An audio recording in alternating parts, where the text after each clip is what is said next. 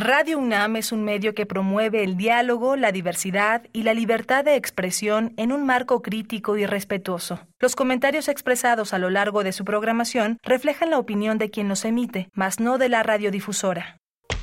La actualidad. La actualidad. La actualidad. La actualidad demanda cuidar nuestra salud. Estar informados es nuestra mejor herramienta. Hipócrates 2.0. Investigación y vanguardia en salud. Una producción de Radio UNAM y el Programa Universitario de Investigación sobre Riesgos Epidemiológicos y Emergentes. PUIRE. Hipócrates 2.0. Hola, ¿qué tal? Bienvenidos a Hipócrates 2.0. Yo soy Mauricio Rodríguez, los saludo con muchísimo gusto como cada semana. Qué bueno que nos están acompañando aquí en Radio Universidad. En el programa de hoy vamos a hablar sobre teleenfermería. Es un tema muy relevante que además pues cobró importancia especial durante la pandemia y a partir de ese momento pues hay muchos esfuerzos encaminados a, proporcionar este tipo de servicios de forma remota. Vamos a platicar con la maestra Marta Castillo. Escuchemos su cápsula curricular y regresamos. Marta Castillo González es licenciada en enfermería con especialidad en cuidados intensivos por el Instituto Nacional de Ciencias Médicas y Nutrición Salvador Subirán. Tiene una maestría en Administración de Hospitales y Salud Pública. Cuenta con más de 30 años de trayectoria profesional en diversas áreas de enfermería Actualmente es coordinadora de calidad y de enseñanza, así como jefa de enfermería en el Instituto Nacional de Enfermedades Respiratorias Ismael Cosío Villegas, en donde a partir del año 2020 también está a cargo del servicio de teleenfermería.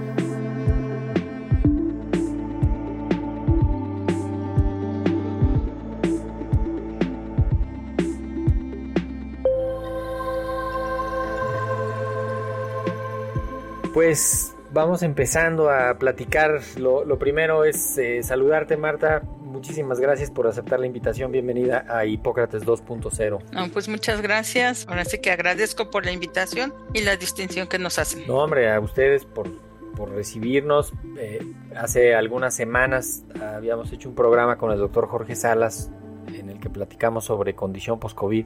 Uno de los temas que decíamos que había que que contemplar el de la, el de la teleenfermería, porque pues con la pandemia había sido sumamente importante y, de eso de eso vamos a platicar eh, Marta en los siguientes minutos. Ayúdanos a pues a poner en el, en el contexto qué es la teleenfermería y, y por qué es necesaria. A ver.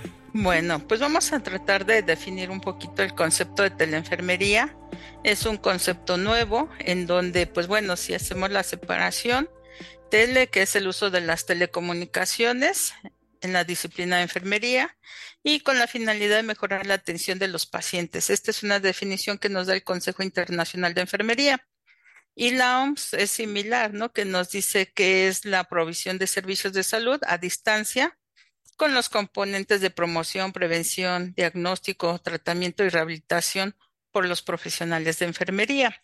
Entonces, con esto nos da un panorama que la enfermería pues es aplicable en todas las áreas. Claro, además es sumamente necesario, pero además puede ser un componente fundamental para que los pacientes estén bien. En sus casas muchas veces se queda la indicación médica o algunos cuidados generales, pero no hay esta retroalimentación para ver si se está haciendo bien, incluso el seguimiento habitual eh, y cada vez hay más gente con problemas en sus casas porque es necesario contar con servicios de, atención a distancia. Es muy necesario, yo lo considero en estos momentos, en esta actualidad, imprescindible. Los beneficios, pues te podrían estar un número N de beneficios, dentro de los que se considera pues la disminución de complicaciones en situaciones específicas, como lo comentaba, los costos para los pacientes de traslado, de rentar una ambulancia, de tiempos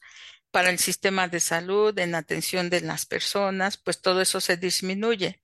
Los tiempos de espera, ¿sí? Para recibir una consulta, ¿sí? Y pues reducir las distancias. Nosotros ahorita tenemos la posibilidad de dar seguimiento a pacientes de los diferentes estados de la República Mexicana. Entonces, al ser una institución de tercer nivel, pues nosotros recibimos todo tipo de pacientes de diferentes regiones. Entonces, esto nos permite llevar sus seguimientos, sus controles, sobre todo identificar este, situaciones de riesgo y que nosotros podemos dar recomendaciones de manejo. Ya tenemos guías, taxonomías, diferentes metodologías que nos ayudan a ir analizando la información, nos guían y podemos, tenemos escalas que nos ayudan a identificar en qué punto se encuentra la persona y poder emitir una recomendación. Entonces, esto impacta en la disminución de complicaciones. Pero sobre todo, en mi opinión, considero que es necesario, y fundamental, porque en un punto que trabajamos y que es muy importante es de que ayudamos a disminuir el afrontamiento o el impacto que causa la enfermedad en la familia de las personas. Un ejemplo clásico fue el COVID. Nosotros veíamos que nuestras personas eran sanas, nuestros familiares entraban a los hospitales, se complicaban y salían en condiciones pues de necesidad de atención muy específica. Entonces, ese impacto de ver a tu familia sana y después ver que sale con algunos dispositivos médicos, que perdió el peso, que no puede caminar, con unas lesiones. Entonces, todo ese impacto, ahora sí que nos ayuda a disminuir, porque pues ahora sí que la evidencia científica, hemos tenido metaanálisis, revisiones, y nos señalan que, pues bueno, algo importante es que tenemos que brindarle esta comunicación para favorecer la transición entre el hospital y la casa para disminuir, ahora sí que todo el estrés en las personas implicadas.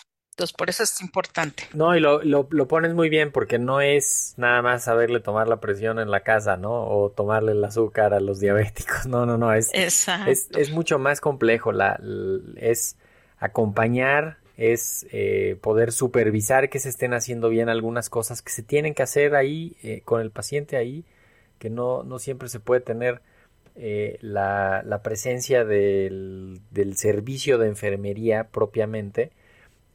¿Cuáles son los servicios o las acciones más, más frecuentes que se incluyen en la teleenfermería, ya como enfocándonos al, al tema? Sí, mira, mm, el programa aquí se divide en tres líneas que es lo que consideramos educación presencial, este es híbrido, porque damos reforzamiento también con teleeducación. Es mucha información de cuidado lo que se le da a las personas.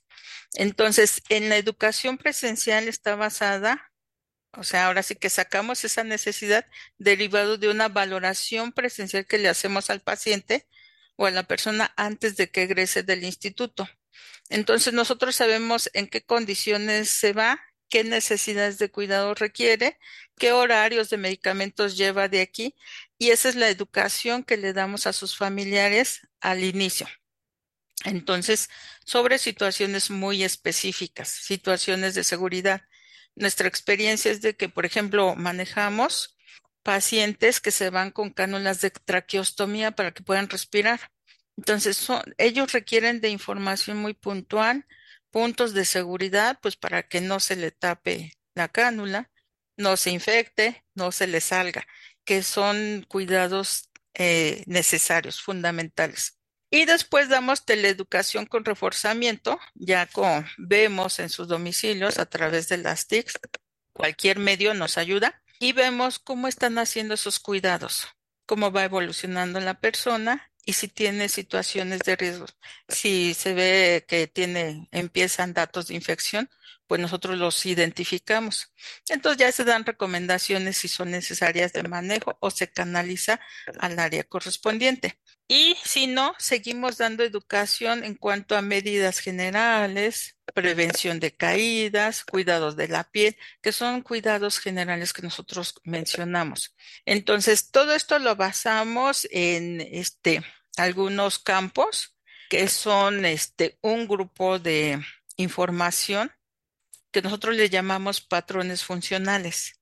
Entonces, es una metodología de Marjorie Gordon que nosotros utilizamos y que nos ayudan a ir clasificando toda esta información. Y así es como nosotros vamos interrogando, evaluando, explorando a la persona para que llevemos un orden, clasifiquemos la información, no se nos escape ningún dato y podamos llevar un buen seguimiento. Entonces, esto nos lleva a que a eso nosotros le llamamos teleseguimiento. Entonces, yo lo educo, y le doy el seguimiento, que es mi segunda línea. Y mi tercera línea es el telemonitoreo. En este caso, nosotros nos auxiliamos pues, de todos los dispositivos. Hay algunas aplicaciones que nos ayudan a hacer mediciones ¿sí? de parámetros de oximetría, de presión arterial, temperatura, y que todo eso nosotros les vamos dando el seguimiento y vamos viendo sus curvas de cómo van evolucionando también nos ayudan a hacer estos juicios clínicos y poder dar las recomendaciones. Entonces, aquí es la combinación de un todo. Implica la experiencia del personal, ¿sí? Personal con, tengo dentro del grupo, personal con mucha experiencia, este, trayectoria aquí en el instituto, especialistas y que ellos ahora sí que van haciendo esta integración del conocimiento con la experiencia del manejo y porque este, ahora sí que el espacio que tenemos, imagínense a través de un celular tratar de identificar todo esto, ver a la persona, ver al cuidador, ver sus recursos con que cuenta, sus medios en el que están. Entonces es la integración de toda esta información que nosotros hacemos y le damos la recomendación. las herramientas que usan son videollamadas, son llamadas telefónicas. ¿Cómo lo, lo implementan? Porque me imagino que del lado de ustedes en el hospital, pues tiene que haber un lugar, una infraestructura, este, para que puedan estar ahí haciéndolo. Eh, con los expedientes, con, ¿no? Para darle, para darle seguimiento, pero también pues videollamada, porque pues es lo más práctico, te va a permitir además ver este, diferentes cosas para no depender de la interpretación de la, de la persona. ¿Cómo, ¿Cómo ocurre una teleconsulta de, de teleenfermería? Sí, de hecho, cualquier medio o dispositivo electrónico es nuestro, nuestra ayuda. Este, en su mayoría, efectivamente, si son videollamadas a través de las plataformas. Tuvimos algunas plataformas que nos proporcionaron pero el medio más común pues es la llamada de WhatsApp. Pero este es el medio que casi todos manejamos, que se facilita. Y aún así yo estoy hablando de que aún así tuvimos problemas para comunicarnos con las personas, porque aunque no lo creamos, este todavía hay gente que no domina el manejo de los dispositivos. Hombre, muchísima, que no tiene. No tiene. Hay, gente que no tiene. ¿Con cuál te sientes más a gusto? ¿Cuál te gusta más a ti? ¿La videollamada de WhatsApp te parece que es la más... Es la más... La más versátil, la, que funciona mejor, la más estable. La más estable, la más usada y la que domina la población. Entonces, para nosotros, pues, el que nos dotaron con dispositivos telefónicos, tablets o computadoras, era suficiente, no se requirió de como que una mega estructura.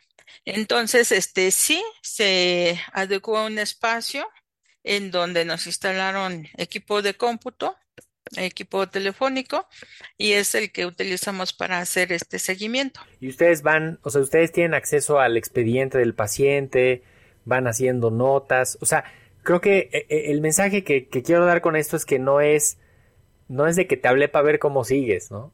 Sino que te hablé porque le estamos dando seguimiento a los puntos, ¿no? O sea, este, quedamos a la hora a la que va a ser la llamada, eh, tiene que haber ciertas condiciones para que pueda ocurrir la llamada, se van a evaluar ciertos parámetros, o sea, no es, no es una llamada de nada más de cuates o de a ver cómo vas, ¿no? Es, es una llamada técnica con la que se pretende recabar información que puede ser crucial, ya lo decías, puedes ahí en ese momento darte cuenta que algo va mal y le dices al paciente, oye, pues sí necesitamos que vengas, este, o necesitamos programar que, pues adelantar tu consulta o vente a urgencias o lo que sea, ¿no? Sí, efectivamente, ahí se desarrolló toda una metodología y programas con diferentes líneas en donde utilizamos afortunadamente el instituto cuenta con un expediente electrónico, entonces la información del expediente está disponible para las personas autorizadas que lo van a manejar.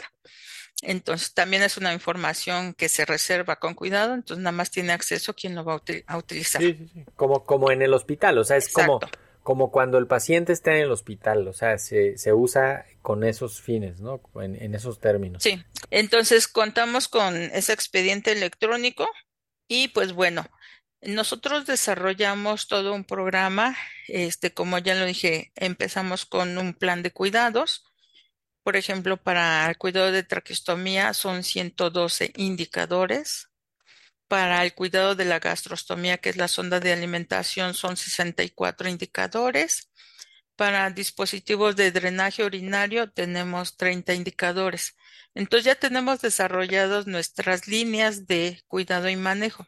En este caso, hacemos el seguimiento de los pacientes que se van con estos dispositivos médicos instalados. Entonces la persona ah, lleva una agenda y desarrollamos una serie de instrumentos administrativos que se incorporaron en el expediente electrónico. Entonces, nosotros cuando agendamos una llamada, la llevamos a cabo, abrimos sus notas de enfermería, su hoja de evaluación de enfermería, ¿sí? Y su plan de cuidados. Entonces, en base a esto es como comentaba yo, vamos a hacer, este, se va a llevar a cabo en el orden que tenemos definido esta videollamada. Generalmente cuando eh, les damos la educación les decimos, ahí es donde hacemos como que este empate, donde le decimos, les vamos a hacer una videollamada, va a contener esta información, necesitamos que ustedes monitoreen esto, observen esto otro, ¿sí? Porque cuando les llamemos, esto es lo que les vamos a preguntar. Vamos a observar a, a su familiar, ¿sí? Y vamos a ir viendo la evolución. Entonces ellos ya van preparados, más o menos ya llevan una, un orden de toda la información que se va a manejar. Les hacemos la videollamada con nuestra cédula, nos vamos en orden, la vamos evaluando y al final emitimos la recomendación, lo documentamos y agendamos para la siguiente videollamada. Esto es importante porque el hacer la, el seguimiento a distancia implica que tenemos las mismas este, deberes como si fuera una consulta presencial. Entonces, por eso mismo es que debemos de tener documentado todo lo que, toda la información que encontramos con la persona. Es, es, además es un servicio que puede ahorrar traslados, distancia, tiempo, gastos, eh, por, porque, pues no sé, tú lo sabes mejor que yo, el, eh, había gente que regresaba al hospital porque se le había tapado la sonda, porque no le habían quitado el broche, porque cosas que hasta uno diría, híjole, ¿cómo no les explicamos esto? O, algunas cosas muy elementales de, del cuidado, del manejo, de lo que lleva el paciente o de lo que hay que hacer y, no resultaba no resultaba bien ejecutado. El, quiero también que, platiquemos, Marta, del el estado actual de la teleenfermería en, en México. Es, es algo que está empezando, hay muchísimo potencial eh, ya, ya, ya nos dirás tú tus perspectivas de, de, cómo ves que va a crecer esta, esta disciplina, pero eh, tiene todo para ser un éxito. O sea, además de que es necesaria, este, esperemos que las instituciones tengan un, un servicio de teleenfermería para la mayoría de sus pacientitos crónicos que se, que se egresan eh, pero ¿cómo, ¿cómo, estás viendo la, el, estado actual? Eh, ¿En dónde ves que, que, haya más, además de ustedes? Este, ya se están organizando en una red de, de la enfermería. ¿Cómo se, ¿Cómo se está articulando? ¿Qué, ¿Qué, qué, va pasando en eso? Sí, efectivamente, es como lo mencioné al principio, esto es un concepto nuevo. Sí tenemos este, que crear confianza, inclusive en el mismo profesional de enfermería. Sí, porque estamos acostumbradas a brindar atención directa aquí en las instituciones. Entonces, el hecho de que no confiamos en el hecho de que, ¿cómo lo voy a ver a distancia? tengo miedo porque igual si no reconozco algún dato de alarma y se complica. O sea, hay muchas situaciones que están ahorita pendientes de resolver. Entonces, es como todo lo nuevo se tiene, está en desarrollo, ¿sí? Y pues bueno, se tiene que ir abriendo brecha. Sé que hay instituciones, este, como por ejemplo en la UAM, que ellos ya están también desarrollando un programa de teleenfermería para seguimiento de sus mismos alumnos en caso de que presenten alguna enfermedad. Ellos también lo están desarrollando. Hay enfermeras que brindan el seguimiento, a lo mejor no lo conozco bien, pero yo creo que por ahí va lo que implica el IMSS Bienestar, en donde le están dando seguimiento a sus pacientes diabéticos, hipertensos. Sí, sí, sí, sí. Además de esa población en particular que muchos son personas que están en comunidades alejadas o que, que, también pienso, y, ya me dirás qué piensas al respecto, en, en, la teleenfermería como también como un servicio interconsultante de, o sea, el paciente puede ir a una sala de un hospital que es el que le queda cerca de su comunidad y ahí puede haber una actividad de teleenfermería, de telemedicina, ¿no? No, no necesariamente en su casa, en, en, donde mero está con su aparato, él con su teléfono, con su... sino que puede ser que el paciente se acerque a un lugar donde sí haya telecomunicación y ahí pueda haber la intervención de la, de la teleenfermería, ¿no? Ahora sí que me quitaste las palabras de la boca. este, yo estoy, se está proponiendo hacer la interconsulta a nivel de eh, enfermería. ¿sí? Que nos comuniquemos de enfermera a enfermera, porque estamos hablando de cuidado. Esto es de que hay situaciones muy eh, específicas y delicadas en donde se requiere que tiene que ser manejado por otro profesional de enfermería. Entonces, el hecho de que lo manejen en su propia comunidad pues obviamente aún va a dar mayor beneficio y vamos a tener mayor control de estas situaciones. Entonces, este es una de las propuestas que queremos llevar a nuestros organismos reguladores en donde este se haga este enlace de referencia y contrarreferencia a nivel de enfermería y podamos comunicarnos, porque sí, efectivamente, nosotros ahorita traemos pacientes que egresaron desde la pandemia de COVID, o sea, que llevamos dos años, casi dos años, que los estamos dando seguimiento y a lo mejor es necesario que para que no se saturen nuevamente los servicios, pues los podamos derivar a sus áreas correspondientes. Entonces, eso es ahora sí que indispensable. Esto nos lleva a que debemos la metodología, así como yo la veo, es aplicable en cualquier institución y que este, podamos enlazarnos, o sea, que pueda ser aplicable en diferentes lugares, en diferentes niveles de atención. Sí, sí, además, cuando uno piensa en que pues no va más que a crecer, ¿no? O sea, porque pues cada vez son más pacientes los que lo necesitan y, y, son usuarios crónicos, me atrevo a decirlo, o sea, son usuarios que van a necesitar ese servicio mucho tiempo. Entonces no es tampoco de que es una intervención así muy resolutiva y no, no, no, va a ser un acompañamiento que va a ir necesitando pues una llamada, no sé, cada semana, cada 15 días, cada mes, este, dependiendo de lo que vaya, de lo que vaya viendo. Y, sin duda pues tiene mucho para, para crecer.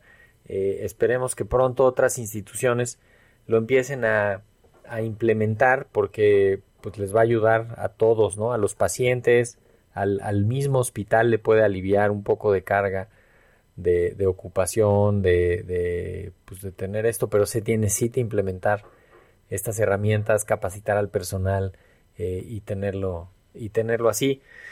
Tenemos el tiempo encima, Marta. ¿qué, ¿Con qué idea te quieres despedir? Qué, interesante, qué interesante servicio, qué, importante este, todo lo que nos has, lo que nos has contado. ¿Con qué, con qué idea te quieres despedir, Marta? Bueno, pues que sí, efectivamente, la enfermería es aplicable a diferente, para el manejo y para fortalecer la salud en México. Entonces es aplicable a cualquier patología si lo queremos ver, inclusive para control de situaciones de salud. Entonces las personas se ven beneficiadas y créanme que este les ayuda mucho el no sentirse solos. Ahora sí que con eso ya estamos, ahora sí que casi casi del otro lado. Absolutamente un acompañamiento. Además, ya, ya no platicamos de esto, pero le permite a los servicios de salud identificar otros elementos de riesgo, ¿no? De, de, de, de maltrato, de condiciones inadecuadas, ¿no? De que, donde pueda intervenir trabajo social, donde pueda intervenir incluso la justicia, si es que se necesita, porque, porque pues es, es eso, es irse a meter a la casa del enfermo a ver cómo está ocurriendo el cuidado de su situación y eso pues eso abre otras responsabilidades y eso abre otra mirada. Sí, pero eh, muy, muy importante. Sí, pero yo creo que la importancia es de que podemos mejorarle su calidad de vida. Eso es lo importante. Totalmente. Sí, y ayudarlo eh, y llevar la institución hasta donde está y lo que se y lo que se necesita. Pues Maestra Marta Castillo González, muchísimas gracias, jefa del Servicio de Teleenfermería del Instituto Nacional de Enfermedades Respiratorias, Ismael Cosío Villegas. Muchísimas gracias, Marta, por haber estado en Hipócrates 2.0. Pues muchas gracias y agradecer al auditorio que nos escucha. Y así es como nos despedimos. Qué bueno que nos acompañaron. Esperamos que la próxima semana vuelvan a estar en sintonía con nosotros acá en Radio UNAM. Yo soy Mauricio Rodríguez, esto fue Hipócrates 2.0. Muchísimas gracias por su atención. Quédense en sintonía de la programación de Radio UNAM Experiencia Sonora. Hipócrates 2.0 es una producción de Radio UNAM y el Programa Universitario de Investigación sobre Riesgos Epidemiológicos y Emergentes, PUIRE, coordinado por el doctor Samuel Ponce de León. Te esperamos la próxima semana. Hipócrates 2.0 Radio UNAM. Experiencia sonora. Experiencia sonora.